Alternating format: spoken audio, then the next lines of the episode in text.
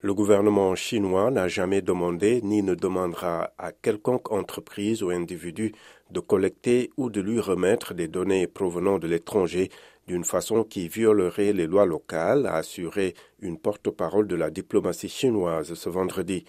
Le gouvernement américain n'a jusqu'à présent apporté aucune preuve que TikTok représente une menace à la sécurité nationale des États-Unis, a souligné la porte-parole, fustigeant les attaques injustifiées à l'encontre de l'application, selon elle. Hier, le patron de TikTok a fait face à des élus américains sceptiques alors que les appels à bannir l'application se multiplient aux États-Unis. Après Washington, la Commission européenne, les gouvernements canadiens et britanniques et d'autres organisations, c'est au tour du gouvernement français d'interdire ce vendredi le téléchargement et l'utilisation du réseau social chinois sur les téléphones professionnels des 2,5 millions de fonctionnaires d'État.